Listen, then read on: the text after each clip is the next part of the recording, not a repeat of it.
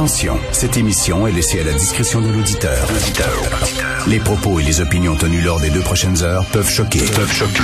Oreilles sensibles s'abstenir. Richard Martineau. Martino. Un animateur pas comme les autres. Richard Martineau. Cube Radio. Bon lundi tout le monde. Je dois vous dire, je suis totalement en amour. Je suis tombé en amour pendant la pandémie, cul par-dessus tête avec le Mont-Royal. Si le Mont-Royal était une femme, je pense que je marierais. J'adore. On est tellement chanceux à Montréal d'avoir ça. Il y a un coin, je vais tout le temps derrière l'oratoire Saint-Joseph, puis il y a plein de chiens. Les gens vont là, puis laissent leurs chiens lousses, là. Puis c'est les chiens dans la neige, puis tu te promènes, puis tu te sens totalement euh, comme à mon Dieu, trois heures de Montréal et c'est pourtant à 15 minutes du centre-ville. Heureusement qu'on a ça. On va pouvoir magasiner aujourd'hui, magasiner. La vie revient. On va pouvoir flâner aux Galeries de la Capitale, aux Galeries Saint-Bruno. Souvenez-vous, au lendemain euh, de 9-11 aux États-Unis, George W. Bush avait dit « Go shopping ». C'est la seule affaire qu'il disait aux Américains, lui. Go shopping. Alors c'est ça, on va pouvoir aller magasiner. On est rendu là. Hein? La vie reprend quand on peut rentrer dans des magasins. Euh, euh, Aujourd'hui, plusieurs choses dont je veux vous parler. Euh, il y a deux euh, CIUS, c'est ça qu'on dit, des CIUS, CIU 3S, qui ont décidé de dépenser euh, près d'un demi-million de dollars, donc 500 000 dollars euh, pour communiquer avec des firmes de communication externe. Alors, il y a deux affaires là-dedans. Premièrement, ils ont déjà des gens à l'interne pour communiquer. OK, il y a des gens, des fonctionnaires qui travaillent là, leur, leur job, c'est de faire ça. Alors, si on trouve qu'ils sont pas suffisamment bons, puis il faut aller à l'externe, pour qu'on les garde? Pourquoi on les garde avec tous les avantages sociaux, sécurité d'emploi, tout ça, qu'on les sac dehors s'il faut aller à l'externe. Et la deuxième chose, c'est qu'on est en pleine pandémie. Et ces gens-là dépensent quand même 500 000 dollars. C'est pas de la gnognotte, là. C'est pas du screening. C'est quand même un demi-million pour communiquer. Communiquer quoi? Communiquer, communiquer. Moi, ça me ferait depuis les années 80, c'est la grande, la grande phrase à la mode des communications stratégiques. Et là, tu vois les, les, les, politiciens, les, hauts fonctionnaires, les cadres supérieurs, ils se promènent, puis ils ont tout le temps à côté des autres l'expert en communication. Alors, tes vois, ils ont tout le temps leur téléphone cellulaire, ils ont tout le temps des lunettes un peu funky, comme des lunettes, on dirait qu'ils ont acheté euh, au Danemark ou en, Finlande, là, puis ça. Là. Puis là, ils sont tous bien habillés. Puis ça, c'est les experts en communication. Tu sais, quand tu vois, tu voyais Sarkozy en France, le premier, il avait tout le temps son expert en communication. François Hollande, ici aussi, là, il y a toujours l'expert en communication. On communique. Communique quoi, je sais pas.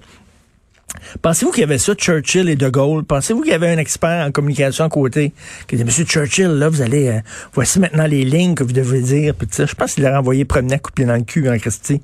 Mais on dirait que plus les politiciens moins les politiciens ont des choses à dire, plus ils ont des experts en communication. Donc, euh, sur le terrain, il y a des infirmiers, des infirmières, des médecins, des gens aux soins intensifs qui sont en train de péter aux frettes, qui sont en train d'avoir un burn-out, qui travaillent comme des Christi de fous. Mais dans au en haut, en haut de l'organigramme, il y a des gens qui communiquent. Ah, ça communique. 500 000 dollars. Alors, euh, ça me fait rire. Ça. Quand j'entends communication, j'entends spin.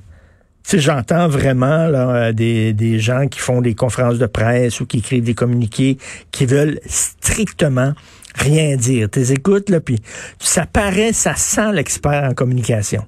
Ça sent la firme spécialisée en communication. Alors, euh, je sais pas qu'est-ce qu'ils ont communiqué ou juste, mais en pleine pandémie, on a tant d'argent que ça à donner. Il me semble qu'il y a des choses un peu plus importantes que ça. Je me pose la question. Il y a eu une manifestation ce week-end devant les quartiers généraux du SPVM concernant l'affaire de Mamadi Camara. Et il y a des gens qui sont convaincus que c'est du profilage racial, que si on l'a arrêté, si on l'a incarcéré pendant six jours, alors que les preuves n'étaient pas très, très substantielles, euh, on dit que c'est parce qu'il était noir. Je sais pas, moi. Je sais pas. Je dis pas que c'est pas le cas, là. Je dis pas qu'il n'y a pas eu de profilage racial. J'ai aucune idée. Est-ce qu'il y a du profilage racial à Montréal? Bien sûr que oui. Je suis convaincu. Je suis convaincu que si tu es jeune, puis tu as une bonne job, puis tu décides de t'acheter un char euh, luxueux, parce que toi, c'est important d'avoir un beau char, puis tu es noir, puis tu te promènes à Montréal-Nord, il y a bien des chances que tu te fasses coller par la police. Ça, je suis convaincu de ça, qu'il y a un certain profilage racial, mais de dire que l'affaire Camara, c'était du profilage racial. Regarde, le gars est arrêté,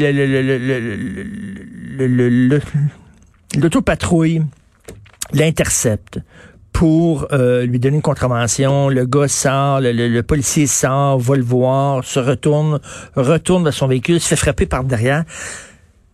Je sais pas. Vous savez, les policiers, quand il y a un des leurs qui se font attaquer, là, ils, voient rouge. Là. Soudainement, c'est un coup de sang. Là, ils, se tiennent ensemble, ils font bloc. Là, puis là, ils, veulent savoir c'est qui qui a fait ça, c'est qui qui a frappé un des nôtres.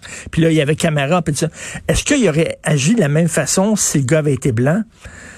On sait pas. Peut-être que oui. Je trouve que c'est sauter très, très vite aux conclusions de dire que c'est du profilage racial et c'est de la preuve qu'il y a du racisme systémique.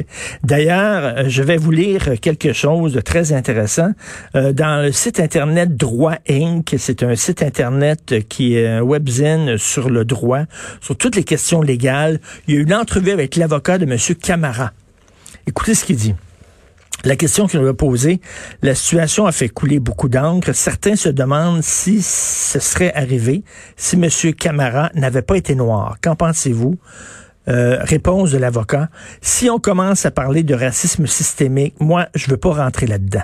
Ce n'est pas mon travail de faire ça. Mon travail, c'est de regarder la preuve, de l'analyser et de me demander si ça tient la route ou non peu importe la couleur de peau de notre client. Notre travail, c'est de regarder ce qui, ce qui, ce qui a été euh, déposé comme preuve par la DPCP et dire que le DPCP était en mesure d'aller quelque part avec cette preuve-là, oui ou non. Ça n'a rien à voir avec la couleur de la peau. Sauf que les gens qui sont là veulent en faire une histoire de racisme systémique.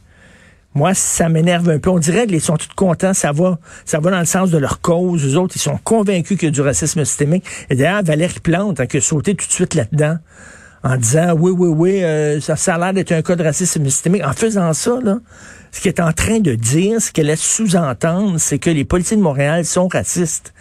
C'est dangereux comme accusation, surtout quand tu es mairesse de la ville. C'est comme si tu... Euh, épinglait une cible dans le dos de chaque policier de la ville de Montréal en disant ça, c'est un raciste. C'était pas sa sortie, mettons, la plus avisée. Vous écoutez Martineau.